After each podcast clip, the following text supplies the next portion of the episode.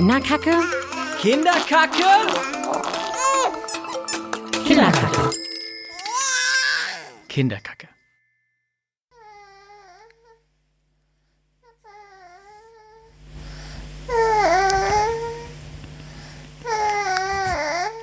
Das ist okay. Entschuldigung. Ich finde es so süß. Er singt sich so ein bisschen in den Schlaf. Ja, genau. Okay. Gut, dann würde ich jetzt äh, kurz das Intro aufsagen vom, vom Podcast. Und es ist völlig okay, wenn er nebenbei singt. Soll er singen. Mach dir bitte keinen Stress deswegen. Herzlich willkommen zu Kinderkacke, einem ganz normalen Elternpodcast von BuzzFeed Deutschland. Ich bin Anna Arijanian und heute ist ein ganz besonderer Tag. Ich habe nämlich eine echte Astronautin zu Gast und ich bin so froh und dankbar, dass das hier möglich sein konnte. Herzlich willkommen Insa Thiele Eich. Hallo. Hallo. Das ist eine sehr außergewöhnliche Aufnahme. Wir sind hier nämlich gerade in deinem Hotelzimmer in Leipzig und du Genau. stehst hier neben deinem Hotelbett und hast dein Baby ins Tuch gebunden und versuchst es zum Einschlafen zu bringen. Genau, weil er seit, ich glaube, vier Stunden nicht mehr geschlafen hat und gerade irgendwie so ein fünf Minuten Powernap im Flieger hatte und das war's. Genau. Aber jetzt sieht's eigentlich ganz gut aus. Das trifft es eigentlich ganz gut, weil ich möchte nämlich mit dir in dieser Folge darüber reden, wie es ist, Astronautin und Mutter zu sein. Und ganz nebenbei auch noch die Ehefrau vom Spitzenvater des Jahres. Genau. Ja, das ist der anstrengendste Teil. Das ist der anstrengendste Genau. Teil. Ja, ist auch sehr äh, repräsentativ wahrscheinlich. Genau, Dann, ne? wirklich. Viele, viele Pflichten, viele Öffentlichkeitsauftritte, genau. Aber erstmal herzlich willkommen in meinem Podcast. Es hat sich eigentlich sehr lustig ergeben, dass du jetzt zu Gast äh, bei mir im Podcast sein kannst. Ich kann ja mal ganz kurz anfangen erzäh zu erzählen, was der Anlass war und vielleicht kannst du einfach mal weitermachen. Und zwar ist es so, also ich habe es jetzt so leicht angeschnitten. Dein Mann wurde dieses Jahr ausgezeichnet von einer Bäckereikette, die jedes Jahr einen Prau Preis ausschreibt, um den sogenannten Spitzenvater des Jahres auszuzeichnen. Die Auszeichnung wird an Väter vergeben, die sich ganz besonders stark für die eigene Familie einsetzen und für Gleichberechtigung in ihrer Elternschaft zusammen mit ihren Partnerinnen. Und dieses Jahr wurde dein Mann ausgezeichnet, weil dein Mann sich ganz besonders liebevoll, ganz besonders engagiert und auch ganz besonders lange, und jetzt ist dein kleines Baby eingeschlafen, ähm, und ganz besonders lange um eure drei Kinder kümmert und auch kümmern wird. Und du bist Astronautin und das ist dann eine ganz besonders gute Kombi für so einen Spitzenvater, weil dann hat er ja Zeit. Das war zumindest der Bericht dazu gesagt. Es gab nämlich einen kleinen Bericht darüber, dass er ausgezeichnet wurde. Und da drin fand sich die Formulierung, dass du als Astronautin auf eine Mission fliegen kannst. Und das ist nur möglich, weil dein Mann Elternzeit nimmt. Genau. Für ein Jahr. Für ausnahmsweise. Ein Jahr. Ausnahmsweise. Ähm, genau, das war der Anlass. Und dann ging es plötzlich los, dass sich die Öffentlichkeit so ein bisschen auf euch gestürzt hat. Auch deswegen, weil, weil ich mich auf Twitter relativ rabiat über diesen Preis aufgeregt habe. Über die Berichterstattung. Über die Berichterstattung. Auch ein bisschen über den Preis. Ja, beides. Ja, also über den Preis, wenn man diesen Satz und auch die anderen Sätze, die dann noch davor und dahinter waren, Ja. hätte ich mich genauso drüber aufgeregt. Und ich musste auch lachen bei deinem Tweet. Genau. ist jetzt also- nicht so. Tatsache ist nur die klitzekleine Problematik, dass halt vieles an diesem an dieser Berichterstattung einfach nicht gestimmt hat. Ja. Und das war etwas schwierig äh, einzudämmen, weil es auch viele einfach nicht interessiert hat, ähm, dass da ein bisschen was durcheinander gegangen Ja. ist. Genau. Aber so war es halt. Dafür Also, haben wir uns kennengelernt. Dafür haben wir uns Genau. kennengelernt. Ähm, und zwar dadurch, dass ich halt öffentlich auf Twitter deinen Mann geflamed habe. Es, es, es tut mir im Nachhinein sehr leid, weil eigentlich war der Tweet auch überhaupt nicht gegen euch oder eure Familie Nee, genau. oder deinen Mann gerichtet, sondern eher so Ja. gegen, gegen, tatsächlich gegen den Preis. Ich kann das mal so ein bisschen in den Kontext setzen. Worüber ich mich aufgeregt habe, war, dass sobald ein Vater ein Jahr Elternzeit nimmt, also so, so Genau. hatte ich den So Bericht verstanden. Bericht, genau. Sobald ein Vater mal ein Jahr Elternzeit nimmt, wird er gleich als Spitzenvater des Jahres ausgezeichnet und bekommt 5000 Euro Genau. Preisgeld. Aber dass irgendwie zig Millionen von Müttern das in Deutschland quasi ständig machen, das wird vorausgesetzt. Und jetzt kommst du. So, was haben wir da alle falsch verstanden und ist eigentlich die ganze Aufregung umsonst gewesen? Also die Aufregung an sich, finde ich, war überhaupt nicht umsonst, weil es mir auch vor allen Dingen oder uns gezeigt hat, wie, wie sehr auch gerade Eltern in Deutschland und da ganz besonders die Mütter, noch mehr Alleinerziehende sogar, würde ich fast noch sagen, einfach auch die Anerkennung fehlt für das, was sie tun. Mhm. Das ist, glaube ich, ganz klar geworden. Die Sache ist nur die, dass der Preis das genauso sieht. Es ist so, das hat eine, also es ist eine Privatperson, die diesen Preis, also die Firma steht da dahinter, aber es ist eigentlich ruht es auf der Privatperson, die da auch wahnsinnig viel Zeit und Energie reinsteckt, die zuerst äh, Managerin des Jahres ähm, ausgeschrieben hatte. 2002 fing das, glaube ich, an und jährlich wird eine Managerin des Jahres gekürt, halt eben um sichtbar zu machen, dass Frauen auch in Führungspositionen arbeiten können, weil sie sich da auch, die ist, ist schon etwas älter, die Dame, und sie war da halt jahrelang alleine und sie hat also wir haben sie auch kennengelernt bei der Preisverleihung und sie macht das wirklich mit absolutem Herzblut zusammen mit ihrem Mann, dass sie halt ganz klar sagen, okay, das ist uns so wichtig und das ist halt das Mittel, was Sie halt jetzt gesehen haben, als etwas, was Sie möglich machen können mit Ihren Ressourcen. Da steckt noch viel mehr dahinter als einfach nur jetzt die 5000, weil mhm. es gab übrigens auch zwei Preisträger, mhm. aber das also die anderen Preisträger sind ein ganz liebes ähm, Ehepaar, wobei der sind Kinderkrankenpfleger, auch direkt bei uns aus der Ecke. Es hat nur halt, also Abkommen haben wir es halt jetzt. Ja. Also genau, ist glaube ich ein bisschen schicker, sich über die Astronautin aufzuregen. Ich weiß es nicht, was da der Grund für war, aber also es gibt auf jeden Fall zwei Preisträger pro Jahr und sie haben halt diese Dame, die diesen Preis sich überlegt hat, ähm, hatte halt zuerst Managerin des Jahres und hat dann halt gemerkt, bei den Reden dieser Damen, ähm, wenn die Familie hatten, ging es halt immer auch um die Väter. Mhm. Und dann hat sie überlegt, okay, dann zeichne ich das doch auch aus. Ich meine, es mhm. muss auch nicht immer nur Manager ausgezeichnet werden, sondern eben genau das. Sie hat halt gesagt, Eltern finden so wenig Anerkennung in der Gesellschaft. Ähm, das ist doch eigentlich schade. Und dann zeichne ich doch hier einfach mal die Väter aus, weil ich möchte Gleichberechtigung und im Moment, und da braucht sich auch, glaube ich, keiner was vormachen, ähm, dass wir in Deutschland da halt, das hast du auch am Anfang gesagt, dass es halt die Mütter, da wird es halt erwartet, das ist halt ja eben genau das Problem. Von den Müttern wird es erwartet. Das sieht sie auch als Problem. Mhm. Sie sagt, warum wird es von den Müttern erwartet? Man kann es genauso auch von den Vätern erwarten. Aber auch da, also was wir jetzt auch an Zuschriften bekommen haben im Nachhinein, da schlagert es ein mit dem Ohren. Was passiert, wenn Väter halt eben nicht nur die zwei Vätermonate, mhm. ähm, wo dann noch schön der Familienurlaub dann zwei Monate draus gemacht wird. Ich meine, das ist auch, also bei vielen in meinem Umfeld ist das zumindest so. Da ja. wird dann halt zwei Monate zusammen verreist, was auch schön ist. Da ja. sage ich gar nichts gegen. Aber es braucht mir keiner verkaufen dass wir hier in Deutschland gleichberechtigte Partnerschaft haben und dass Väter hier genauso selbstverständlich in Elternzeit gehen. Mhm. Das ist, wäre einfach glatt gelogen. Ähm, da gab es jetzt ja auch sehr viel Berichterstattung zu danach. Und so selbstverständlich, wie mein Mann das macht, ich mag eigentlich nicht gerne uns so als, ja, so soll es sein oder so muss es laufen oder wir mhm. machen es, wir wissen am besten, wie es läuft, darum geht's gar nicht. Aber die Selbstverständlichkeit, mit der mein Mann einfach ohne mit der Wimper zu zucken sagt, okay, beruflich, wie ist es gerade bei uns beiden? Zack, zack. Ähm, ich glaube, es wäre ganz gut, ich gehe jetzt einfach mal ein Jahr in Elternzeit, weil sonst schaffen wir das einfach auch nicht. Mhm. Also sonst ist der Preis einfach zu hoch, den wir zahlen, ähm, wenn ich jetzt hier auch weitermache. Und deswegen gehe ich jetzt einfach ein Jahr in Elternzeit. Das war eine Entscheidung, die er innerhalb von einem Tag gefällt hat. Übrigens auch schon lange, nachdem die Bewerbung für diesen Preis geschrieben war. Das macht das Ganze so absurd. Mhm.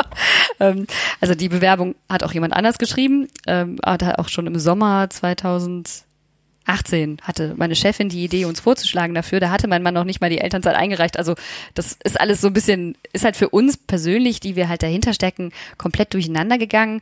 Was ein bisschen schade ist, dass einfach, ich dachte jetzt ja auch, okay, jetzt melden sich die ganzen Zeitungen und man wird in Talkshows eingeladen und alle wollen Berichte drehen.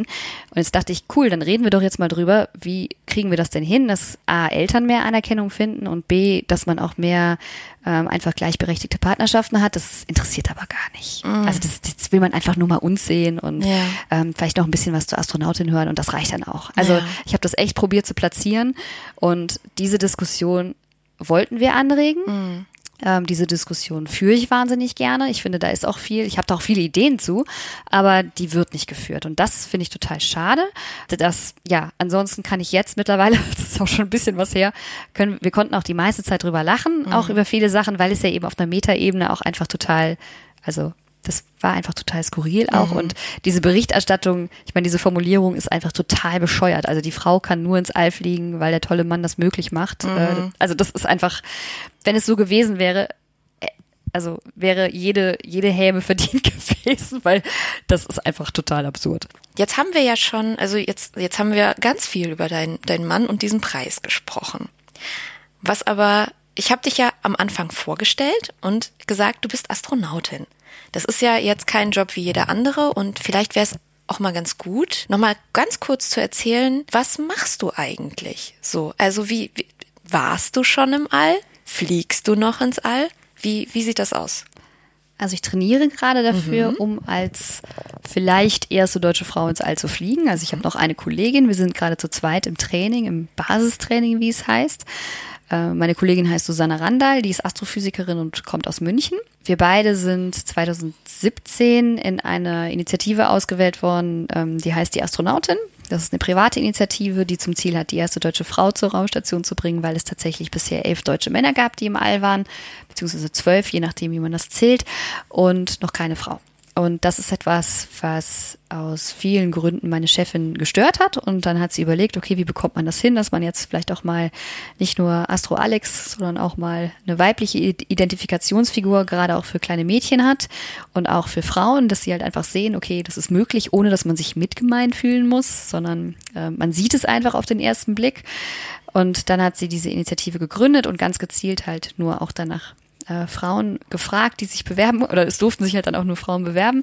Wir sollen Ende 2020 zur Raumstation fliegen und da eine zweiwöchige Wissenschaftsmission durchführen. Es ist immer so, in der Raumfahrt sagt man nicht früher als Ende 2020, weil sich in der Raumfahrt alles immer ganz bequem auch mal um Jahre nach hinten schieben kann, mhm. wenn irgendwas, also technische Zwischenfälle sind. Aber 2020, Ende 2020 ist unser Ziel. Mhm. Und dafür trainieren wir jetzt gerade in einem Basistraining, so heißt das. Da werden erstmal, ähm, was man kann als Astronautin und als Astronaut ganz unterschiedlichen beruflichen Werdegang haben und im Basistraining werden alle erstmal so auf den gleichen Stand gebracht. Also äh, Astronomie, Meteorologie ist da dabei, ähm, von den Wissenschaftsbereichen jetzt. Da sind wir jeweils da meine Kollegin Astrophysikerin ist und ich äh, Meteorologin, müssen wir den jeweils anderen Bereich jetzt nicht so genau anschauen. Ähm, Flugtraining gehört dazu. Ich durfte meinen Flugschein machen letztes Jahr. Einen Tauchschein muss ich jetzt auch machen. Freue ich mich auch total drauf, weil wir jetzt im Juni ein größeres Tauchtraining haben. Also da sind wir eine Woche in so einem riesigen Becken, wo wir dann auch unter Wasser in so einem Raumanzug arbeiten, durchführen gemeinsam. Und das ist äh, total spannend alles. Und ich mache das gerade nebenberuflich, weil die Mission noch nicht zu 100 Prozent finanziert ist. Also bin ich auch noch Wissenschaftlerin an der Uni nebenher zu 70 Prozent und zu 50 Prozent bei der Astronautin. Ähm, also Training ist ein ganz großer Teil von diesen 50 Prozent. Dann noch dazu einfach auch interne Klärung, interne Strategiebesprechung, Absprachen, ähm, der übliche Orgakram, der halt so anfällt. Und ein großer Teil fällt auch auf Öffentlichkeitsarbeit, weil Raumfahrt ist so teuer, mhm. finde ich. Also astronautische Raumfahrt ist schon sehr teuer, dass es auch einfach dazugehört, dass man auch darüber redet. Und diese Faszination für das All, die wir alle in uns tragen, also zumindest ich und meine Kollegin oder, oder meine Kollegin und ich, jetzt habe ich mich, das war jetzt nicht die, also diese Faszination, die meine Kollegin und ich in uns tragen, ähm, dass wir die auch halt weitergeben und damit halt vielleicht auch so ein bisschen zeigen, gerade auch Mädchen, aber auch Kinder, also Kindern im Allgemeinen, aber gerade auch Mädchen zeigen, hey, das könnt ihr auch. Mhm. Also das ist halt allein schon jetzt, was wir an Sichtbarkeit generiert haben, auch mit den anderen Kandidatinnen, die auch noch dabei waren, da waren wahnsinnig tolle Lebensläufe dabei, die halten auch ähm, noch Vorträge für uns oder mit uns zusammen und das ist, das sind so spannende, so spannende Berufe dabei. Ich habe gerade noch, gerade hier kurz davor noch mit einer ehemaligen Kandidatin geschrieben, auch die ähm, ist Vulkanologin und wow. bereitet sich gerade auf ihre Polarstern Mission vor. Krass. Und ich, ich sehe immer ihre Instagram Stories und es ist einfach total faszinierend, was es für Berufe gibt. Mhm. Und das ist halt auch etwas, was wir halt auch so Begeisterung für MINT-Berufe, also mathematische, naturwissenschaftliche Berufe, ist auch ein ganz großer Kernaspekt von uns bei der Astronautin. Ist das nicht irgendwie ein bisschen ungerecht, dass nur eine von euch beiden hochfliegen darf? Eine fliegt zuerst, die andere fliegt danach. Okay. Wir können damit leben. Okay. genau. Und es ist auch so, wenn wir beide fliegen würden, bräuchten wir auch zwei, die Ersatz wären. Ach so. Also es wäre immer so, dass ähm, da man bei, bei der Raumfahrt hat man immer Redundancy, also Doppelung, mhm. äh, mindestens. Also man hat immer alles mindestens doppelt. Deswegen, ähm, falls eine ausfällt oder ja. doch krank wird oder irgendwas ist, trainieren immer beide bis zum letzten Tag. Okay. Und eine fliegt dann zuerst und die andere fliegt dann danach. Spannend. Genau. Richtig spannend. Du hast schon gesagt, du bist Meteorologin und du bist im Astronautinnen-Training und du hast drei Kinder. Und jetzt kommt wieder dein Mann ins Spiel. Wie habt ihr innerhalb eurer Familie, innerhalb eurer, eurer Ehe eigentlich über all das gesprochen? Was macht dein Mann eigentlich beruflich und wie, wie kriegt ihr das hin, dass eure Kinder ja trotzdem noch irgendwas davon haben, also von euch haben?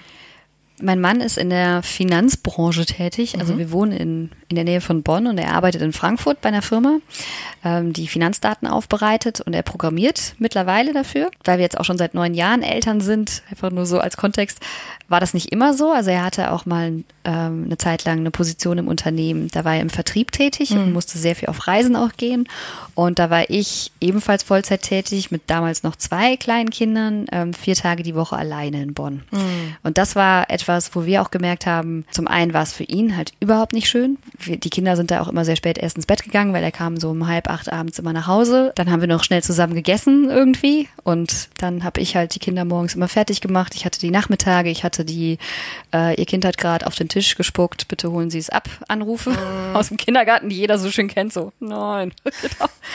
Und das war besonders am Anfang, weil ich auch ähm, relativ schnell nach der Geburt von unserer zweiten Tochter eine sehr interessante Vollzeitstelle angeboten bekommen habe an der Uni, die mich wahnsinnig gereizt hat. An, ich habe die dann auch angenommen tatsächlich. Unser, weil mein Chef mir auch gesagt hat, okay, die Flexibilität und so, das ist gar kein Problem. Du kannst arbeiten, wie du willst. Hauptsache, du machst, du nimmst diese Stelle und mhm. ähm, unterstützt mich da in dem Punkt. Und dann hatte ich so 20 Stunden Präsenzzeit und die anderen 20 Stunden habe ich dann abends gemacht, weil mein Mann dann zu Hause war. Also das war eine sehr anstrengende Phase, so mhm. diese zwei, drei Jahre, die das so war. Das war wirklich so ein Klinke in die Hand geben, kurze Übergabe, wer hat Hunger, wer hat Durst, wer ist müde, ähm, so ungefähr. Und ich bin dann, hab dann noch bis nachts um eins gearbeitet und er ist mit den Kindern eingeschlafen und am nächsten Morgen ging das gleiche Spiel von vorne los. Mhm. Meistens hat er dann um fünf Uhr morgens dann noch eine Stunde Hausarbeit gemacht also irgendwie gebügelt oder Wäsche gefaltet. Also es war wirklich auch sehr auf Kante genäht. Total, ne? also ja. total.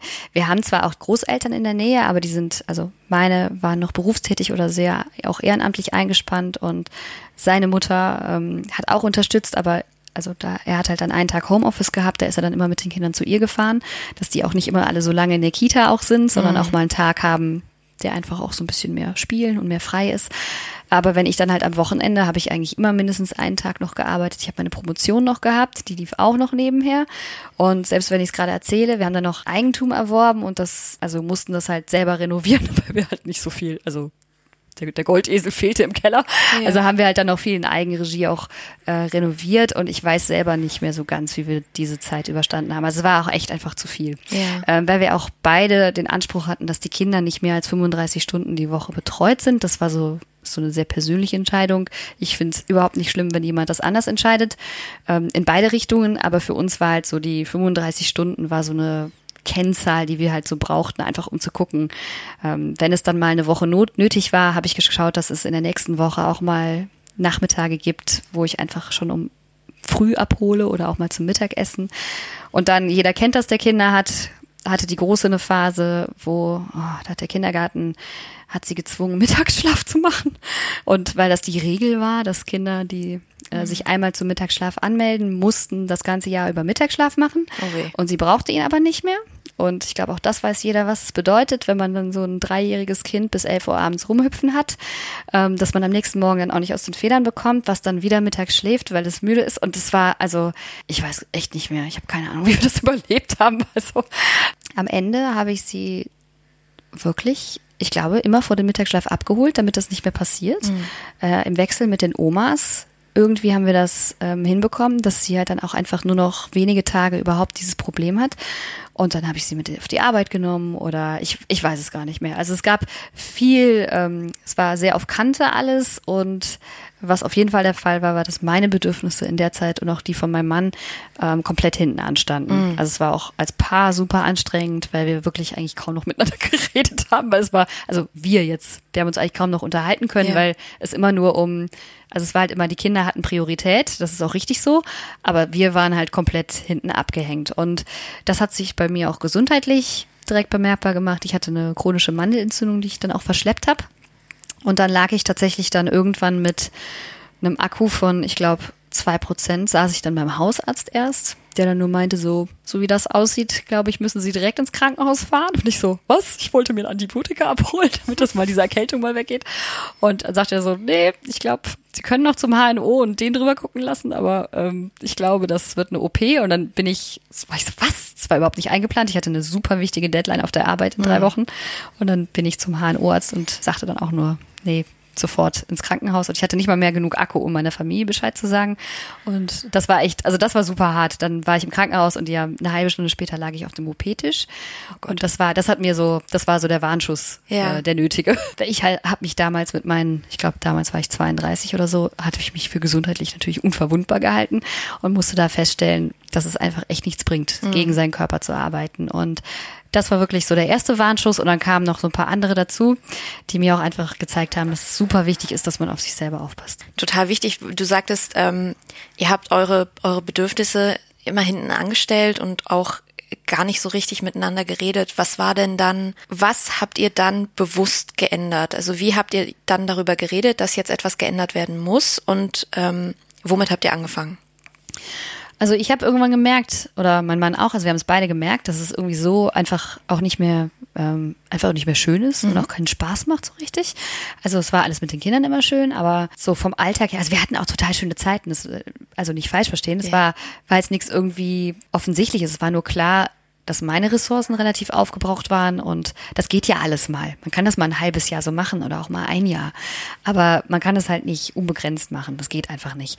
Und wir haben halt irgendwann auch gemerkt, so Klinke in die Hand geben, das ist irgendwie blöd.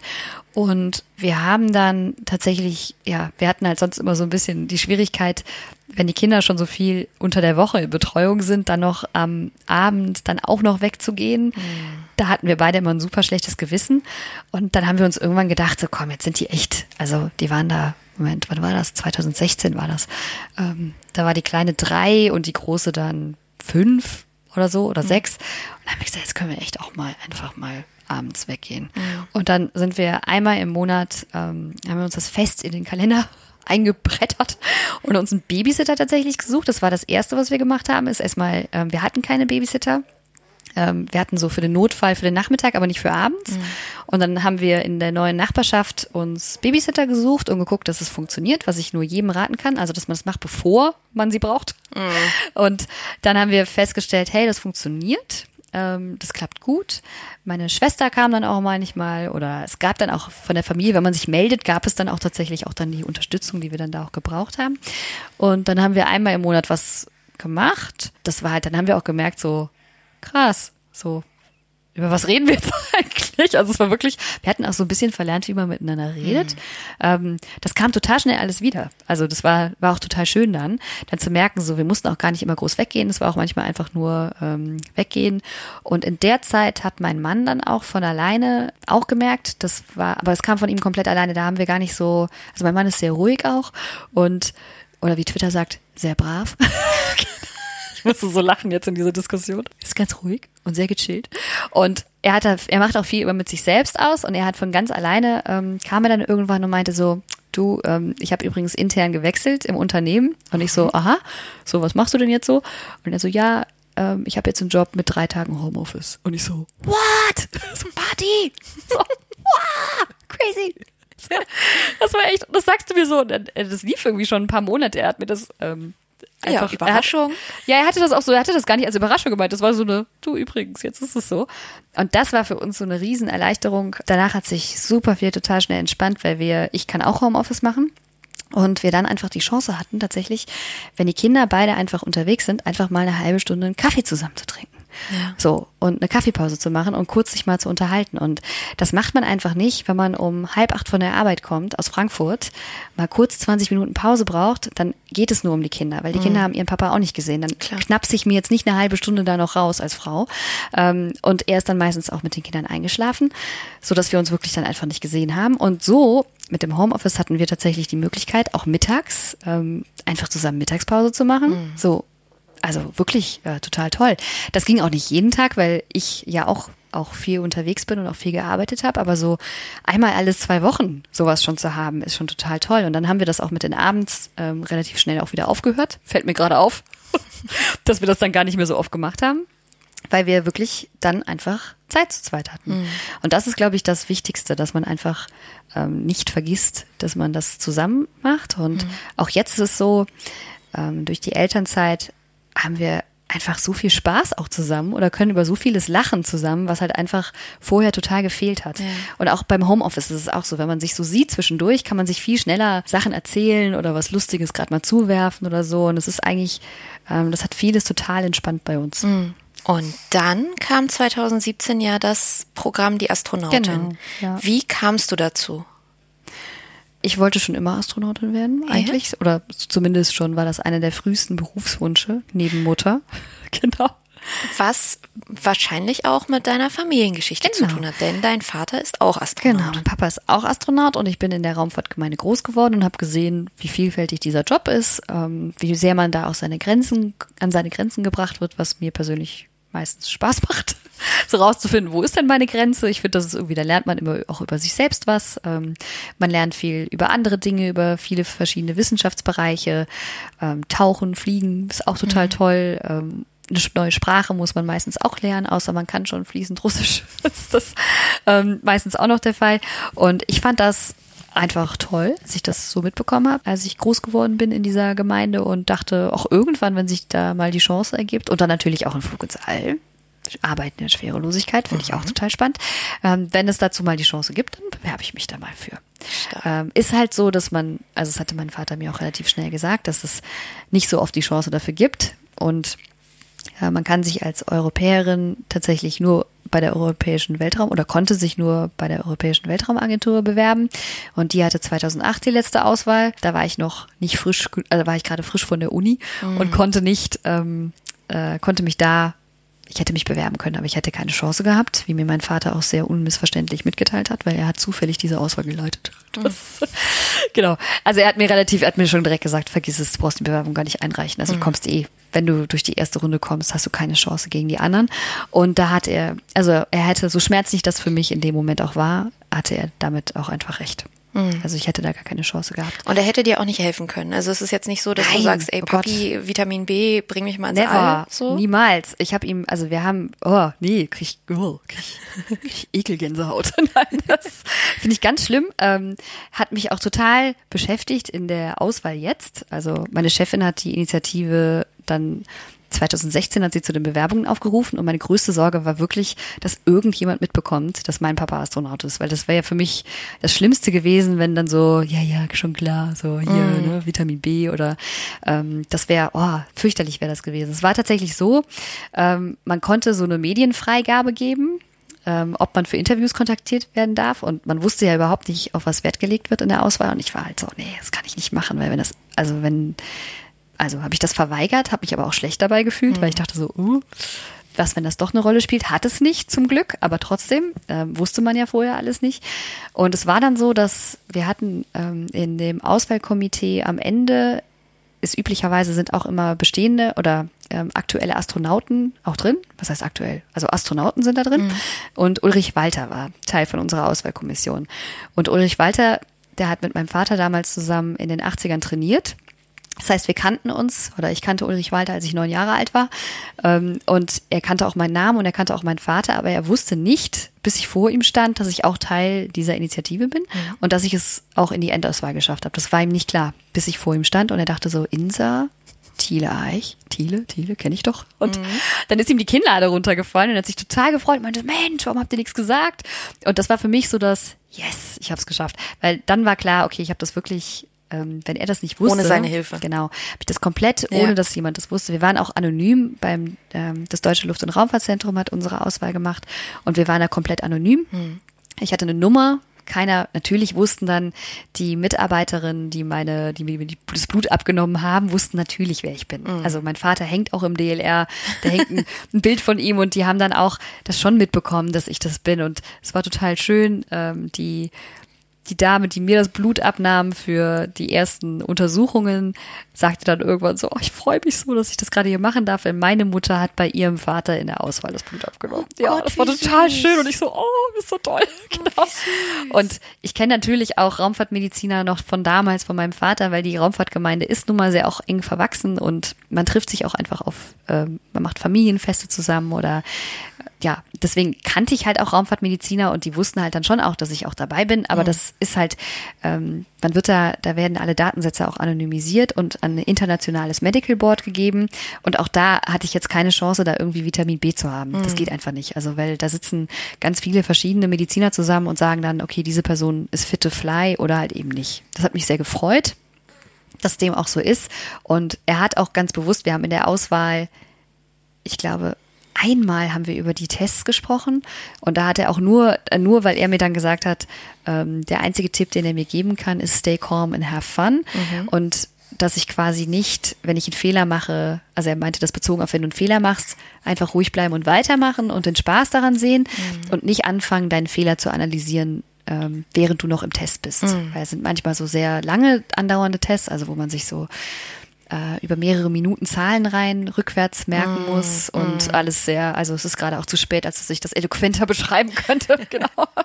ähm, aber die, die wirklich einfach sehr frustrierend auch sind, weil man unweigerlich Fehler macht und äh, weil er mich vielleicht auch kennt, hat er da nur gesagt, verschwende keine Zeit damit, irgendwie, ach Mist, warum habe ich denn gerade eben nicht, sondern bleib im Moment und mach einfach weiter und probier es noch mit Spaß zu sehen. Und mhm. es war sehr hilfreich, dass er das gesagt hat, weil es gab tatsächlich eine Situation, da habe ich so viel Mist gebaut in einem Test, der mir eigentlich hätte liegen müssen, weil es eigentlich meine Stärke ist schnell, wenn es viele Regeln gibt und viele Parameter, ist eine von meinen Stärken, dass ich schnell erkenne, okay, was ist jetzt wichtig und was kann ich mhm. vernachlässigen. Und da ähm, habe ich total versagt. Ich habe äh, die stupidesten Fehler gemacht und man hatte hinten immer so eine Psychologin, die mitgeschrieben hat und die schnaufte schon so empört und ich wusste nicht, weil sie hatte gesagt, ich habe halt so ähm, man musste auch immer auf so eine Taste drücken, um mit einer Kollegin noch zu sprechen. Und ich habe immer einen Fehler gemacht und konnte, also ah, es, es, lief einfach alles grottig und sie war so, Frau Thiele Eich, Frau Thiele Eich, Frau Thiele Eich, Sie können, Sie dürfen die Taste nicht so lange drücken.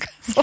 Und ich war so, oh Gott, warum mache ich das? Ich habe ständig falsch gemacht und ich dachte wirklich auch in einem Punkt, okay, jetzt kannst du auch einfach aufstehen und gehen. Also jetzt ist es peinlich. Mhm. Und dann habe ich wirklich ähm, da war ich felsenfest von überzeugt. Also ich war felsenfest davon überzeugt. Jetzt habe ich es komplett verbockt. Ich habe einfach, und dann habe ich halt daran gedacht, okay, einfach ruhig bleiben und jetzt irgendwie probieren, die Komik an der Situation noch zu sehen.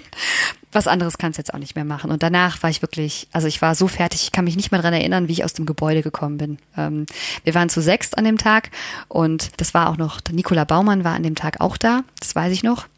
Also wir waren zusammen beim Test und ich weiß noch, irgendwie haben sie mich aus dem Gebäude raus und die hatten alle auf uns gewartet. Wir waren nämlich die letzten zwei, die noch im Test waren. Und sie hatten auf uns gewartet und sie haben uns dann zum Abendessen gefahren. Und ich weiß auch gar nicht mehr, also ich weiß weder, wie wir da hingekommen sind, noch ähm, was danach passiert ist, weil wir so durch waren. Mhm. Und sich die anderen ganz toll um uns gekümmert, dass wir ähm, überhaupt noch irgendwo hinkommen. genau. Aber es hat trotzdem geklappt, weil am nächsten Tag wurde ich tatsächlich auch gefragt, ähm, wie ich so den Vortag einschätze. Ja. Und dann habe ich das tatsächlich auch reflektiert. Das oh, letzte Teil lief nicht ganz so gut, glaube yeah. ich. Und ähm, ich weiß nicht, was genau da getestet wurde oder geprüft wurde. Ähm, aber ja, offensichtlich hat's gereicht. Hat gereicht. genau. Wie habt ihr das dann innerhalb der Familie besprochen? Also zum einen äh, du mit du mit deinem Mann, aber auch mit mit den größeren Kindern. Also wie habt wie habt ihr darüber gesprochen, dass du eventuell einfach mal ins bald ins Weltall fliegen kannst? Also ich bin mit meinem Mann schon seit 19 Jahren zusammen. Wir sind, wir sind so ein Stufenpärchen. so ein ekliges. Ich kenne das, ja. Ja, genau. Mhm. Ja, genau. Ähm, wir sind ein Stufenpärchen und wir sind echt lange zusammen und er weiß eigentlich, also er kannte meinen Vater schon bevor er mich kannte, weil mein Vater mal einen Vortrag an der Schule gehalten hat, weil er mhm. da gerade auch im All war. Und ich war noch in den USA und ich bin dann fürs Abitur nach Deutschland gekommen, nach dem Flug meines Vaters. Oder ist jemand wach geworden? Ähm, und das heißt, er wusste irgendwie, wer mein Vater ist und dann wusste er auch relativ schnell, dass ich das auch machen möchte. Das heißt, für ihn war das jetzt so eigentlich relativ klar, als er den Spiegel Online-Artikel gelesen hat, in dem die Initiative bekannt gemacht wurde und auch, dass äh, Bewerber gesucht werden, äh, Bewerberinnen. Da hat er direkt mir das weitergeleitet und meinte, hier, guck mal, du kannst dich bewerben. Mhm. Mach doch mal. Und das war vollkommen klar, dass ich das mache.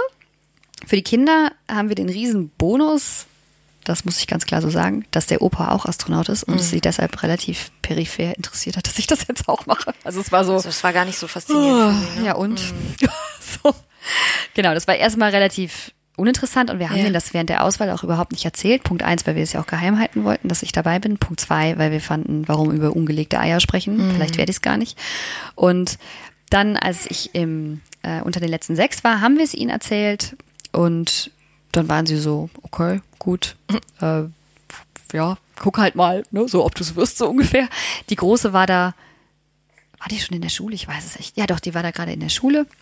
Und die Kleine hatte so ein bisschen Angst, als ich dann ausgewählt wurde, tatsächlich, hatte sie Angst, dass ich jetzt quasi äh, irgendwann einfach mal ins Weltall verschwinde. Mhm. Und dann haben wir ihr klar gemacht, das hatte ich gar nicht so realisiert, dass sie dachte, dass es so jetzt sofort losgeht. Ja. Ähm, dann haben wir ihr irgendwann klar gemacht, dass sie wahrscheinlich mindestens äh, sieben Jahre alt ist, also selber schon ein Schulkind ist und weil es für sie in Ja, unermesslicher das- Ferne lag. Ja. Genau. Mit ihren vier Jahren äh, lag das für sie halt noch ewig weit weg. Ja. Dann war ihr auch klar, ach so, okay, ist gar nicht so schlimm, Ja. ist alles halb so wild. Die fanden es dann ganz witzig. Dann eine Zeit lang waren wir halt dann oft auf den Titelseiten, gerade nach der Auswahl, ähm, dass mein Gesicht dann da beim Bäcker rumliegt. Sie dann, Opa, warum lagst du noch nie beim Bäcker? genau. Dann, dann war das Thema auch relativ schnell wieder durch. Und jetzt ist es halt, ähm, die Große hat so eine Zeitungsecke in der Schule, da kriegen sie die Tageszeitung, ne? Genau, ja. Da kriegen sie die Tageszeitung und manchmal sind halt Artikel über uns in der Zeitung, dann kriegen sie mal was mit. Ja. Es war äh, dann, sonst ist es auch nicht Thema, weil genauso wie mein Papa war für mich erstmal Papa und nicht Astronaut, bin ich auch erstmal Mama und nicht Astronautin zu Hause. Ja. Die finden es ja, maximal, manchmal werde ich angesprochen, wenn wir zusammen unterwegs sind. Das finden sie manchmal ein bisschen komisch oder manchmal machen sie sich auch einen Spaß drauf. Ähm, irgendwie im Freibad haben sie dann mal mit, äh, hat meine Große mit ihrer besten Freundin, haben sie dann so, und hier kommt sie, Achtung, Achtung, aufgepasst, Bonn, passen Sie auf, hier kommt die erste deutsche Astronautin. Und da war ich so, Gott, Boden, tu dich auf. Das fanden sie super lustig, ähm, mich da so ein bisschen äh, vorzuführen, Ja. einfach so und zu gucken, wie ich reagiere. Und das haben sie einmal gemacht und dann war das auch ähm, witzlos. Und ja, ansonsten ist es nicht groß Thema mehr bei uns. Auch nicht irgendwie in Kindergarten oder Schule von deinen Kindern. Doch, das kommt schon, ja, ja, das kommt schon immer mal hoch und gerade auch ähm, die anderen Kinder finden das natürlich auch total spannend und dann war ich auch mal in der Schule und habe mal vor was ähm, erzählt dazu und auch unser, wir haben ein Bildungsprogramm, wo wir mit Kindern ähm, zur Raumfahrt auf einem kleinen Rechner, der Calliope heißt, das ist ein ganz toller Rechner, ähm, mit dem man programmieren kann, ähm, also Kinder und auch Erwachsene, die das noch nie gemacht haben. Es ist total spaßig, damit zu programmieren und einfach mal zu merken, wie programmiert man denn mal, ähm, was ist das überhaupt?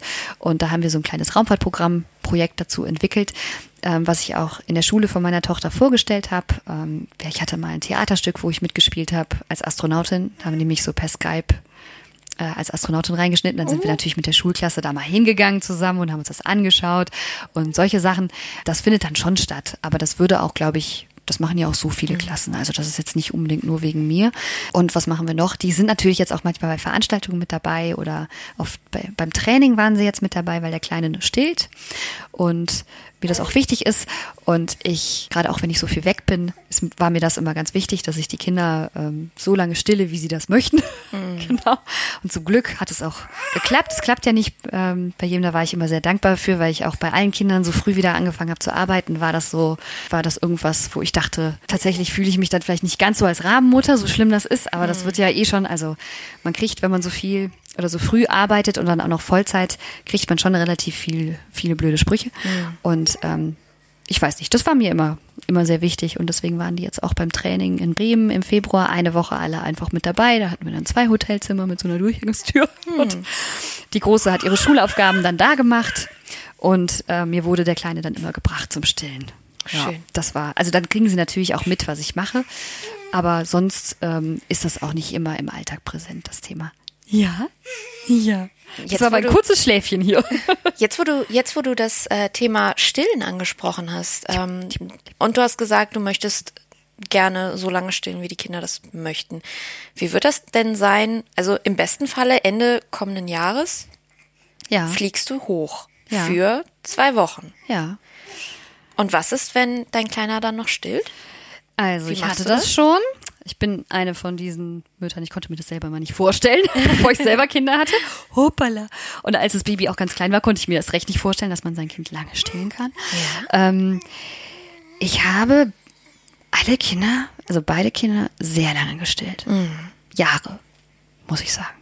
Und ich hatte bei beiden Kindern das, ähm, also es war dann so, dass die Kleine war ja bei meiner äh, bei dieser OP, die ich hatte, auch noch ein Stillkind. Mhm. Und ich war im Krankenhaus eine Woche und konnte sie da gar nicht stillen. Mhm. Und sollte sie auch erstmal nicht stillen, obwohl ich hatte bei Embryotox nachgeschaut ja. und hätte sie stillen dürfen mit dem Antibiotika, aber ich war auch echt einfach zu K.O. Und da habe ich einfach eine Woche nicht gestillt. Mhm. Und äh, da war sie anderthalb, glaube ich. Und als ich wieder zu Hause war, wollte sie wieder. Mhm. Und dann haben wir einfach weiter gestillt. Das war sehr interessant. Und das war auch bei Dienstreisen so. Also ich mhm. war dann auch mal zehn Tage auf Dienstreise und ohne irgendwie abpumpen zu müssen, hat sie danach einfach weiter gestillt. Das, heißt, du musstest, du musstest auch gar nicht abpumpen. Nee, du hast dann weiter total gewundert. Ja, hat funktioniert. Ich weiß nicht, wie das mhm. funktioniert hat ich bin sehr dankbar, dass es so funktioniert hat. Ja. Es war immer in einem Alter, wo ich dachte, okay, jetzt ne, mit anderthalb, ähm, gut, da war ich im Krankenhaus, da konnte ich jetzt eh nichts ändern. Mhm. Aber dann auch bei der Dienstreise, die ich gerade im Kopf habe, da war sie ja noch mal älter. Mhm. Und da dachte ich auch so, weißt du, wenn es jetzt nicht mehr geht, also wenn es jetzt nicht funktioniert, ist es jetzt auch irgendwie okay. Ja, ja. Ähm, und ich war auch bei der Großen, da war ich in Bangladesch auch längere Zeit. Und da habe ich dann auch, äh, ich hatte die Pumpe, glaube ich, dabei, aber da es hat irgendwie nicht geklappt und dann habe ich es auch relativ schnell gelassen und es hat trotzdem, es war dann so, als wir, sie mich begrüßt hat, war so, Mama, Milch. so, ja, Hi, los. genau. Genau. Und das hat bei beiden Kindern ähm, bisher so geklappt, dass ich mir da jetzt echt noch gar keine Gedanken drum gemacht habe. Das heißt, du würdest also, auch keine, keine äh, Handpumpe mitnehmen nach oben auf die ESS? Dürfte ich wahrscheinlich gar nicht, weil die wahrscheinlich gar nicht zugelassen ist dafür. Ich weiß es nicht. Ich weiß es nicht. Nee, würde ich aber auch nicht mitnehmen. Ist wahrscheinlich auch noch gar nicht vorgekommen, oder? Dass eine stillende Mutter hochgeflogen Mit Sicherheit ist? nicht.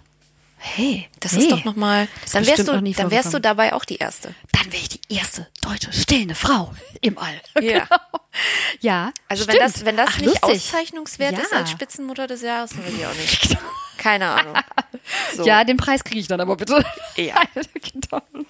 ja, ich weiß es gar nicht. Aber vielleicht, ich weiß nicht. Mal gucken was dann bis dahin so ist. Aber ich habe auch gelernt, also ähm, es ist am besten, man macht sich nicht so viele Gedanken ja. über sowas, weil dann, man weiß es eh nicht, wie es kommt. Du bist ja jetzt sowohl im Training als auch so immer mal wieder länger weg gewesen von zu Hause, entweder Dienstreise oder sonst irgendetwas anderes. Was nimmst du mit und wie, wie häufig sprichst du da mit deinen Kindern, wenn die Vermissung einfach sehr, sehr groß ist und wirst du das dann, wenn du hochfliegst auf der ISS auch weiterführen? Also wir haben tatsächlich irgendwann festgestellt, dass gerade wenn die Kinder noch klein sind, es super schwer ist, per Telefon Kontakt zu halten. Das ist einfach, ähm, gerade wenn Zeitverschiebung im Spiel ist, hatte ich meistens das Vergnügen, so zur Schlafenszeit anzurufen oder morgens die fünf Minuten, bevor sie zur Schule los müssen mhm. oder in den Kindergarten müssen. Und da haben wir relativ schnell gemerkt, das ist irgendwie blöd. Die Kinder haben sich da meistens gestritten, wer jetzt gerade das Handy halten darf oder die Verbindung war dann schlecht oder äh, ich weiß nicht. Es war irgendwie artig. Oder du hast einfach nur Schrei aus. Nasenlöcher und äh, Nasenlöcher und die Decke, genau, ja genau, natürlich und dann so ein lautes Atmen. Mama, ich sehe dich nicht mehr. Genau. Oder sie haben angefangen, irgendwelche Spiele zu spielen, ja. und der Papa weggegangen ist. So, hallo, ich sehe euch nicht mehr. Genau. Mach das Video aus. Genau. Ja, ähm, wir haben dann festgestellt, okay, wir brauchen irgendwas anderes und die Kinder haben mir dann ein Kuscheltier mitgegeben. Das hatte ich eh immer dabei, so ein kleines Glubschi. Ähm, das wurde auch immer sehr zelebriert, welches Glubschi jetzt mit darf. Mhm. Also es wurde auch äh, genau immer ausgewogen geguckt, wer jetzt als letztes was Spannendes hatte und wer jetzt mal wieder dran ist. Und das kleine Glubschi hat dann ähm, immer Fotos zurückgeschickt und die konnte mein Mann dann einfach dann zeigen, wann es gerade passt. Oder mhm. die Kinder haben dann auch manchmal einfach gefragt nachmittags. Und dann konnte ich halt immer, so wie es bei mir auch reinpasst, Fotos schicken und kleine Sprachnachrichten, was wir gerade erleben oder einen Text einfach. Und die Große, als sie dann lesen konnte, hat sie dann auch das selber dann vorgelesen, der Kleinen, und auch selber angefangen zu schreiben und auch Sprachnachrichten zurückzuschicken. Und ähm, ja, das ist so, das ist so eine Sache. Die Kleine, ich hatte irgendwann mal ein Hotel, das hatte so ein Radio im Bad. Mhm. Und dann haben wir immer einfach das Radio angemacht morgens und sie, wenn sie sich fertig gemacht hat und ich mich fertig gemacht habe, haben wir halt das Radio angehabt einfach und sie hat dann dazu getanzt. Das, das war immer so. Also sagt sie jetzt auch immer, Mama, hast du wieder ein äh, Tanz, ein Tanzhotel? Ein Tanzhotel. Le leider meistens nicht. Ähm, aber das war sowas, ach so, okay, nee, dann nicht. ich sagte immer, ich kann trotzdem Radio anmachen. Sie so, nee, nee, nur wenn es im Bad ist. Also yeah. sie findet das halt, das fand sie irgendwie toll. Und wenn, wenn ich mal ein Tanzhotel habe, dann, ähm, dann macht sie das auch gerne und dann mag sie das auch gerne morgens mit mir und dann tanzen wir einfach ein bisschen rum. Mhm. Das sind dann so drei Minuten und dann ist ist auch alles gut. Mhm. Also äh, und die längste Dienstreise war jetzt auch tatsächlich zwei Wochen bisher.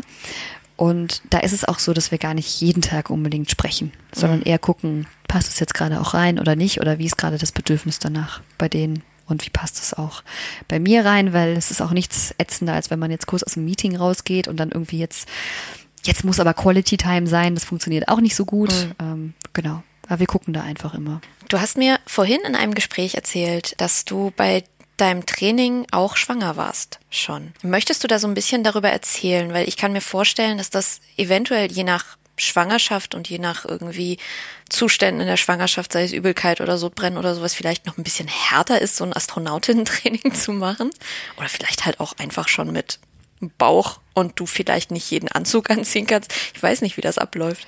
Also es war ähm, tatsächlich, viele sagen immer so, oh krass, du bist Astronautin, wie mutig und so. Und ich denke mir immer so, das Einzige, was mutig war, war ähm, tatsächlich schwanger zu werden während des Trainings und das meiner Chefin sagen zu müssen. Das war so, weil ich konnte ja nicht vorher vorher wissen, wie sie darauf reagiert. Mhm. Und natürlich bedeutete das auch, dass ich zum Beispiel den Tauchschein nicht letztes Jahr schon machen konnte. Das ist ganz klar.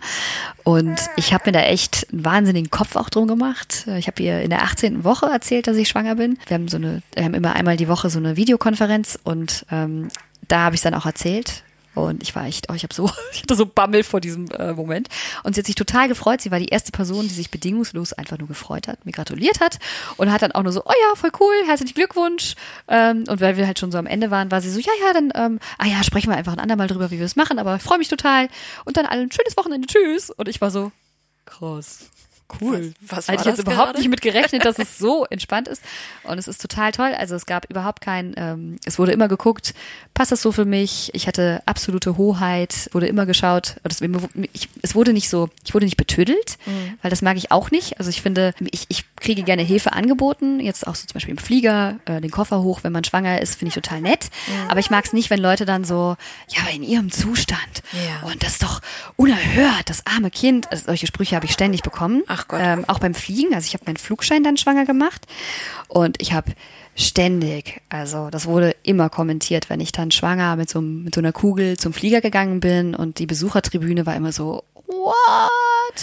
Ist das denn nicht verboten? Ja, ja genau, deswegen mache ich es auch gerade. Ne? Also ich mache es, ja. weil es verboten ist. Also es ist, ähm, es ist tatsächlich nicht verboten, wenn man einen Fliegerarzt hat. Der Fliegerarzt muss das ähm, begleiten und auch absegnen.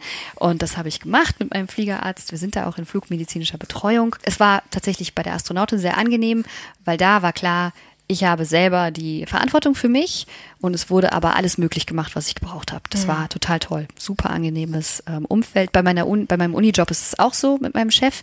Da ist allerdings das Training oder die Arbeit nicht so körperlich intensiv, deswegen ist, spielt es da nicht so eine Rolle. Aber bei der Astronautin war es dann so, ähm, den Flugschein, das war komplett meine eigene Regie, da zu gucken, wie möchte ich das machen. Und mir war es persönlich sehr wichtig, das vor der Geburt einfach fertig zu haben.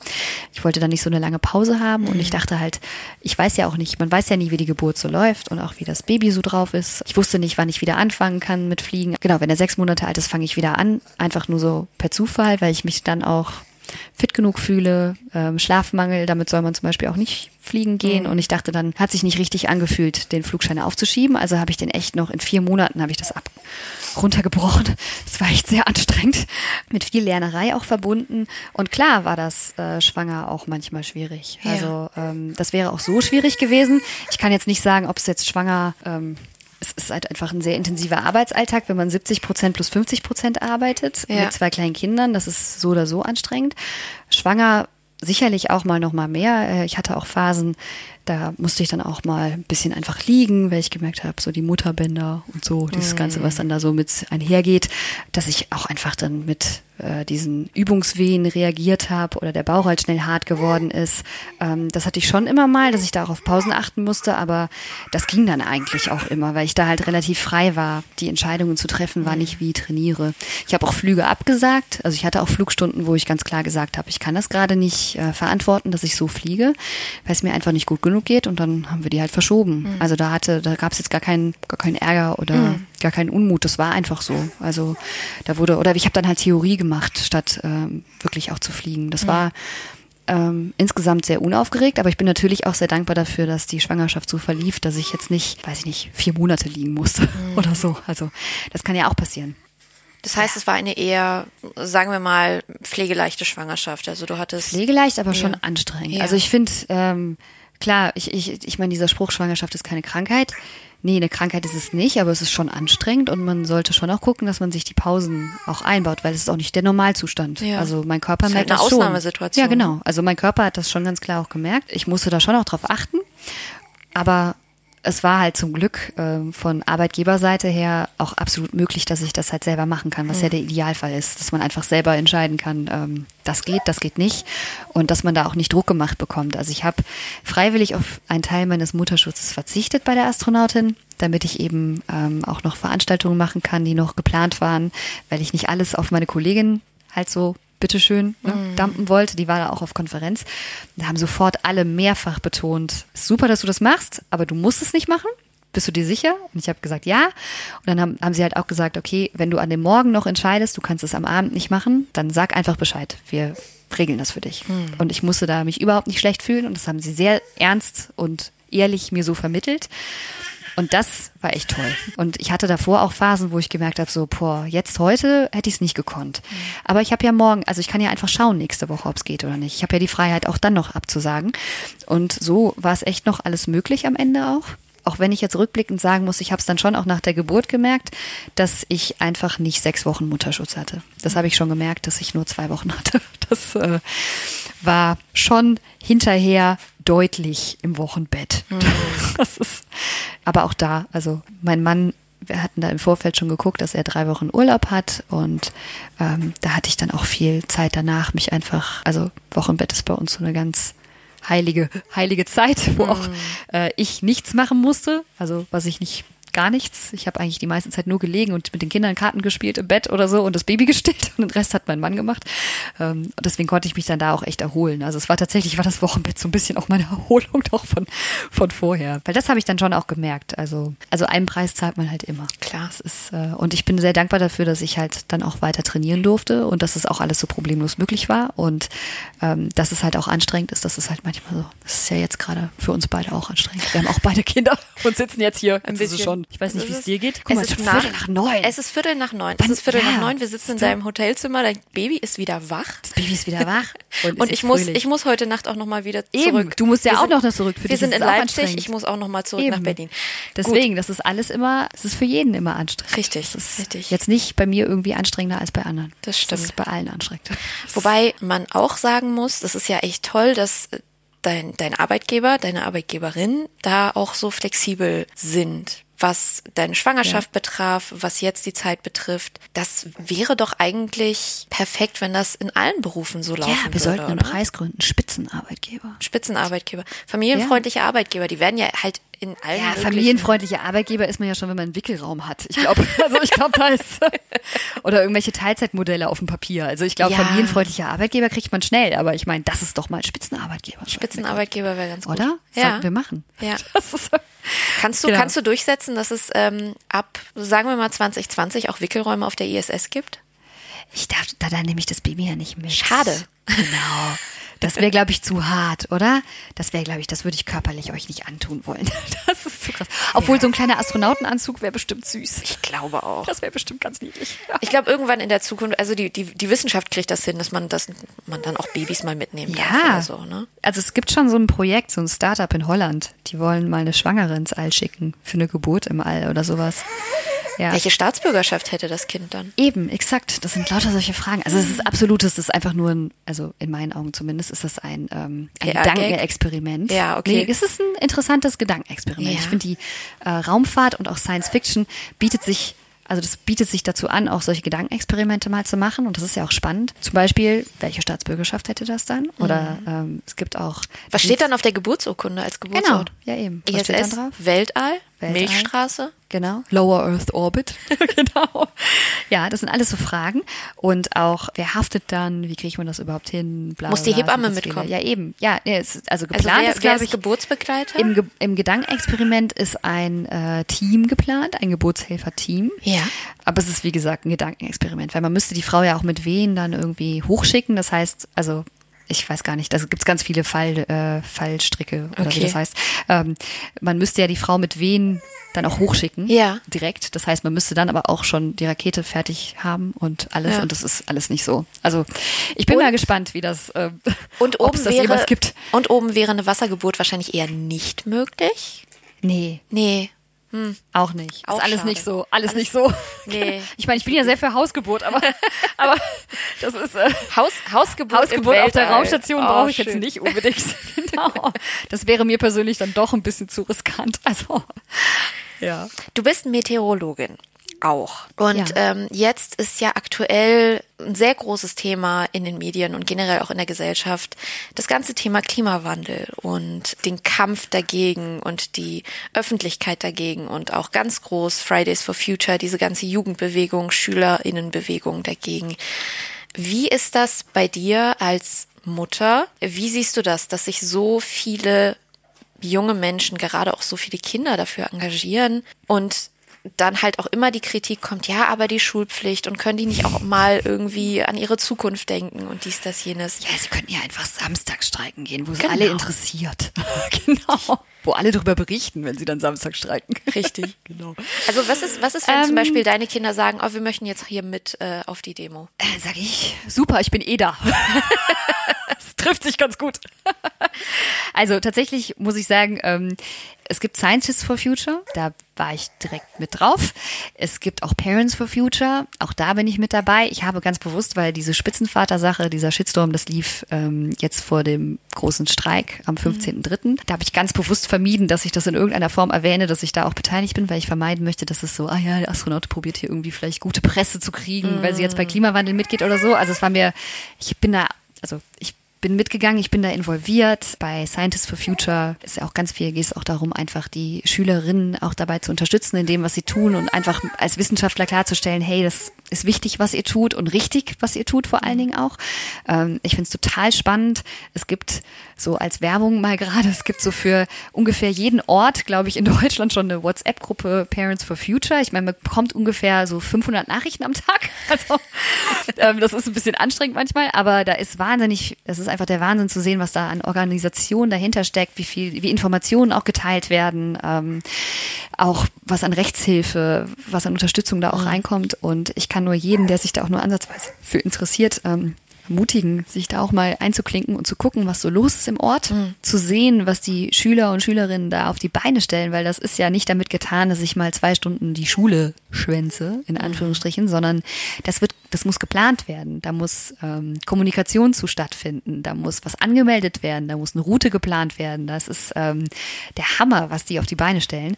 Und ich kann nur sagen, ich freue mich total, dass es Fridays for Future gibt ich schäme mich total, dass es notwendig ist.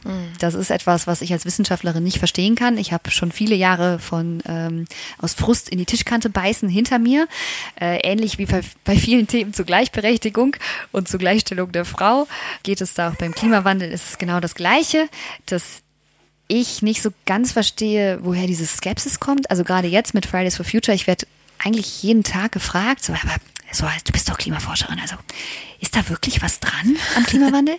ja, aber das fragen Leute tatsächlich noch und ich frage mich, warum? Weil Ja. für uns Wissenschaftler ist es schon lange klar. Das ist etwas, das kann ich kann ich nicht verstehen und ähm, das ärgert mich immer, wenn ich sowas, also wenn ich sowas nicht verstehen kann, dann ähm, und ich habe schon oft probiert rauszufinden, warum das so ist und warum da auch so eine Lethargie herrscht und so eine Lähmung, auch mal was zu tun. Ähm, deswegen freut es mich einfach auch, dass ich sehe, dass es jetzt gerade auch in vielen Haushalten einfach Thema ist und man liest ja auch gerade bei Twitter auch viel, was auch passieren kann dadurch, dass es halt eben Thema ist, dass Eltern auch animiert werden, vielleicht doch mal das eigene Verhalten, und da geht es mir ja nicht anders, ähm, die eigene Bequemlichkeit nochmal zu überdenken, nochmal die eigenen Abläufe zu hinterfragen. Es ist auch so, ähm, ich bin tatsächlich auch heute nach Leipzig geflogen.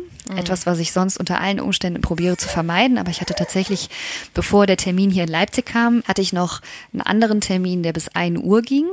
Und danach musste ich auch noch arbeiten. Und es war wirklich so, okay, ich hätte halt jetzt bis Mitternacht irgendwie in der Bahn gesessen oder halt eine Stunde fliegen.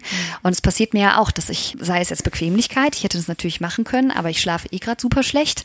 Deswegen, es ist halt so immer so ein Abwägen. Und ich merke selber, dass meine Bequemlichkeit da auch, ja, meine Bequemlichkeit hindert mich auch daran, manchmal einfach das zu tun, was ich eigentlich für richtig halte.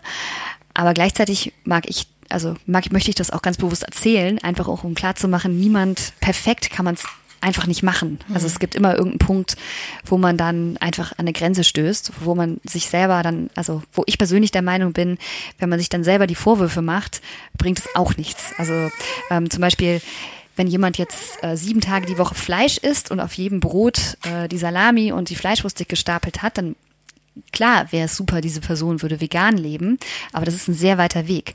Und da ist es hilfreicher, wenn man sagt, okay, probier doch mal an einer Mahlzeit pro Woche Fleisch wegzulassen. Und dann merkt man, ah, okay, ist gar nicht so schlimm. Und dann probiert man es an noch einem Tag. Und dann merkt man, es macht Spaß und es passiert nichts Schlimmes. Und dann guckt man noch mehr und noch mehr und noch mehr. Und irgendwann ist man ganz plötzlich bei ähm, vielleicht, dass man nur noch einmal die Woche Fleisch überhaupt isst. Und dann fängt man an, ähm, das vielleicht nur noch einmal im Monat zu tun. Und dann reduziert man das immer weiter. Und irgendwann lässt man vielleicht auch mal die Milch im Kaffee weg oder switcht auf eine pflanzliche Milch oder was auch immer. Da kann jeder einfach selber schauen, was bei ihr oder bei ihm reinpasst. Und das ist, da wäre auch schon so viel mit gewonnen, wenn einfach einfach 80 Millionen Menschen in Deutschland sich eine Sache suchen, anstatt dass irgendwie 80.000 sich halt so total drauf fokussieren. Wir fahren als Familie zum Beispiel ganz bewusst auch einfach zusammen auch mit der Bahn in den Urlaub, auch wenn das dann nervig ist, wenn wir dann kein Auto vor Ort haben oder ähm, das geht. Das ist möglich. Mhm. Klar sitzen wir dann auch manchmal zwei Stunden länger im Zug, aber wir machen das trotzdem. Nicht immer aber wir machen es trotzdem. Jetzt gerade stellen wir um, dass wir mehr mit den Fahrrädern unterwegs sind und dann sind wir natürlich auch länger unterwegs, aber klappt. Und verkaufen ein Auto, weil wir bisher zwei hatten, weil wir durch die Pendelei von meinem Mann da auch wirklich äh, dachten, auch darauf angewiesen zu sein, auch aus Zeitgründen. Jetzt gerade merken wir, okay, das probieren wir jetzt einfach mal ohne und im Zweifelsfall muss man halt dann nochmal, wenn es nicht klappt, dann nochmal eins holen. Aber wir probieren es jetzt einfach mal aus. Und das finde ich ist einfach auch wichtig, dass man auch weiß, jeder Einzelne kann was tun, aber kein Einzelner muss es alleine komplett tun. Also niemand muss jetzt komplett ähm, sein Leben umstellen. Also insgesamt, ich könnte da noch so stundenlang drüber reden, über dieses Thema, weil das halt einfach auch ein sehr wichtiger Bestandteil auch von meinem Beruf ist. Ja. Und gerade auch für die Kinder ist es halt, ja, macht es mich halt auch ein bisschen traurig, dass es so lange auch überhaupt gedauert hat, bis so viel Bewegung da ist. Und ich hoffe einfach, dass diese Bewegung ähm, noch sehr viel mehr Zulauf bekommt und da auch möchte ich auch ganz stark an die Erwachsenen appellieren, die das hier hören, dass sie auch die Kinder da jetzt nicht alleine stehen lassen und mhm. so ein bisschen applaudieren und so, hey, super, was ihr da macht, sondern einfach mitmachen, weil die mhm. freuen sich, also das ist auch explizit gewünscht ähm, und deswegen gibt es ja auch Scientists for Future und Parents for Future und deswegen kann ich nur sagen, wir sehen uns, ich glaube 24. Mai ist der nächste Termin, der nächste große Termin. Mir fällt noch eine Frage ein, die ist vielleicht ein bisschen düster, aber ich glaube, ich so zum Ende, so zum Ende, genau guter Abschluss. Ja. Ne? Düster ist immer gut. Richtig, richtig düster abschließen. Aber ich glaube, ich, ich muss es fragen, weil ich habe das Gefühl, als Eltern setzen wir uns auch permanent mit, immer mit der eigenen Sterblichkeit auseinander, weil wir ja jetzt nicht nur für uns selber verantwortlich sind, sondern auch für so kleine, ja. kleine Wesen, die wir in die Welt gesetzt haben. Und ich glaube, in so Berufen wie Astronautin ist das ja auch noch mal ein bisschen krasser, weil halt einfach die Gefahr auch viel größer ist und viel präsenter ist und man irgendwie auch damit planen muss, damit rechnen muss. Ich meine, wir alle haben irgendwelche Fehlstarts gesehen von ähm, Raumschiffen oder dass sie irgendwie beim Start kaputt gegangen sind oder so. Und man denkt sich so, ja, aber was, also ich muss ja irgendwie mit der Was wäre wenn Situation arbeiten. Hast du das? Hast du darüber nachgedacht? Ist es auch Teil des Trainings gewesen, so ein bisschen? Also Teil des Trainings ist es tatsächlich nicht bisher. Also wir haben da noch nicht drüber gesprochen. Ähm, also ich zumindest nicht. Ähm, natürlich ist das eine Sache, die wir auch schon thematisiert haben. Also gerade auch ich mit meinem Mann. Oder ich sage immer ich, mich zuerst. Was ist denn heute los? Das ist, weil ich so müde bin. Mein, mein Mann, also mein Mann und ich haben das durchaus schon thematisiert. Gerade auch bevor es an die letzte letzte Auswahlstufe ging. Da haben wir, da habe ich nochmal ganz klar gesagt, so du, jetzt wird's ernst, ähm, ist das wirklich okay? Äh, und mein Mann hat da sehr, ich weiß nicht, gelassen, ob das das richtige Wort ist. Wir haben eine bestimmte Einstellung und die ist halt einfach, also das Leben ist lebensgefährlich und es kann einem auch, also es kann eh jederzeit vorbei sein. Das ist sowas, ähm, oh Baby. Entschuldigung, ich hoffe, ich kann das, dieses sehr düstere Thema mit diesem sehr quäkeligen Baby jetzt hier noch zu Ende sagen. es kann eh jederzeit vorbei sein, äh, für jeden von uns. Das ist ganz klar. Ich finde das auch eine ganz schlimme Vorstellung als Mutter auch oder gerade auch die Sorge um die Kinder, mhm. ne? wo man auch nicht weiß, man hofft ja immer, dass die Kinder gesund sind und das auch bleiben, aber das ist ja auch ein Geschenk, dass es so ist. Es ist nicht immer so, dass Kinder gesund sind und das ist ganz, ganz schlimm. Und ich kenne da auch viele und ich bin auch bei Dein Sternenkind Fotografin, mhm. äh, Ehrenamtliche. Und das ist einfach klar, also auch Babys können sterben. Ich finde das ganz schlimm, das zu sagen, gerade wenn ein kleines Baby hier auch selber liegt, aber das passiert draußen. Und da kann man nicht vorwegrennen vor dem Thema. Und ich weiß nicht, wir haben da beide, vielleicht auch durch die Fotografie bei Dein Sternenkind, und mein Mann hat seinen Vater auch sehr früh verloren, haben wir beide so ein bisschen die Einstellung, it could wie it could.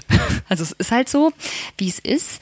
Und gleichzeitig aber auch, dass man vielleicht nicht so sehr, ja, die Sorge ist ja, dass man dann vielleicht Jahre verpasst oder Sachen verpasst mit seinen Kindern oder die Kinder auch, ja, die Mama nicht mehr haben.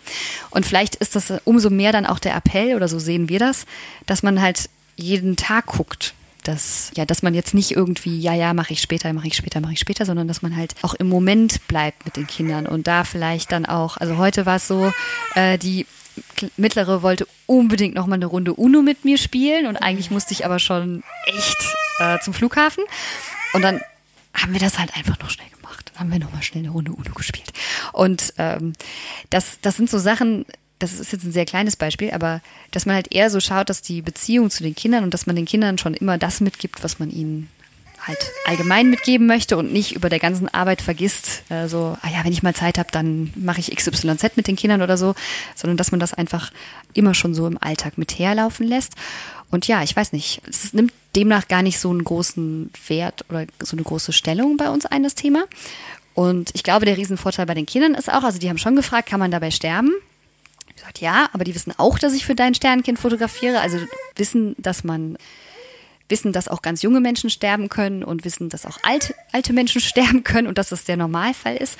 Und weil Opa ja auch schon im All war und sicher wieder zurückgekommen ist, ist das, glaube ich, für die gar nicht so ein also ist das im Moment, hat das auch nicht so einen großen Raum bei mhm. denen. Wir sprechen dann drüber und ja, klar kann ich dabei sterben, aber das ist nicht wahrscheinlich und sonst, ich würde es auch nicht machen, wenn es wahrscheinlich wäre. ähm, wenn, es gab mal so eine Zeit lang die Zahl 1 in 4 mhm. ähm, als Risiko, da würde ich niemals in so eine Rakete steigen. Würde ich sagen, hier, ich bleib schön unten. Also darf jemand anders fliegen. aber so bei dem Risiko, wie es jetzt ist, halte ich das durchaus für vertretbar und da ist es wirklich einfach so, also je älter ich auf, mit, mit meinen Weisen 35 werde, desto mehr sieht man auch, es kann echt einfach, also es kann einen immer treffen. Ähm, man ist ja nie davor gefeit. So, es ist so, glaube ich, so ein Fatalismus, oder? Ich weiß es nicht genau. Dafür bin ich jetzt wirklich zu müde. Ja. Jetzt ja. wollen wir dein armes Baby nicht länger quälen ja. und dich vor allen Dingen auch nicht. Und dich brauchst, auch nicht. Du, du brauchst auch deinen zurück. Schlaf. Genau. Danke, danke, ja. danke, danke, danke, dass du mein Gast warst, Insa. Es hat mich sehr gefreut. Es hat unfassbar ne? viel Spaß gemacht. Ich habe mega viel gelernt und ne? ich wünsche dir alles, alles Gute. Dankeschön. Und dass du Ende kommenden Jahres erfolgreich auf die ISS kannst und auch gesund und wohlbehalten wieder genau. zurück. Dem Spitzenvater des Jahres auch alles Gute. Genau. Und Richtig ganz, ihm aus. genau. Und ganz viel Spaß. Danke, dass wir uns kennenlernen durften. Das hat sehr viel Spaß gemacht. Das hat mega viel Spaß gemacht. Danke auch an die Zuhörerinnen und Zuhörer, dass sie auch diesmal wieder äh, eine Folge Kinderkacke gehört haben.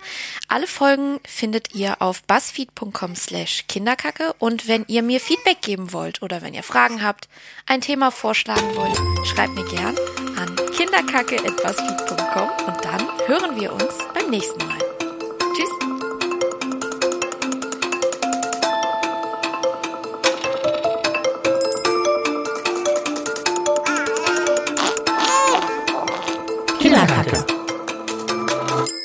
Kinderkacke.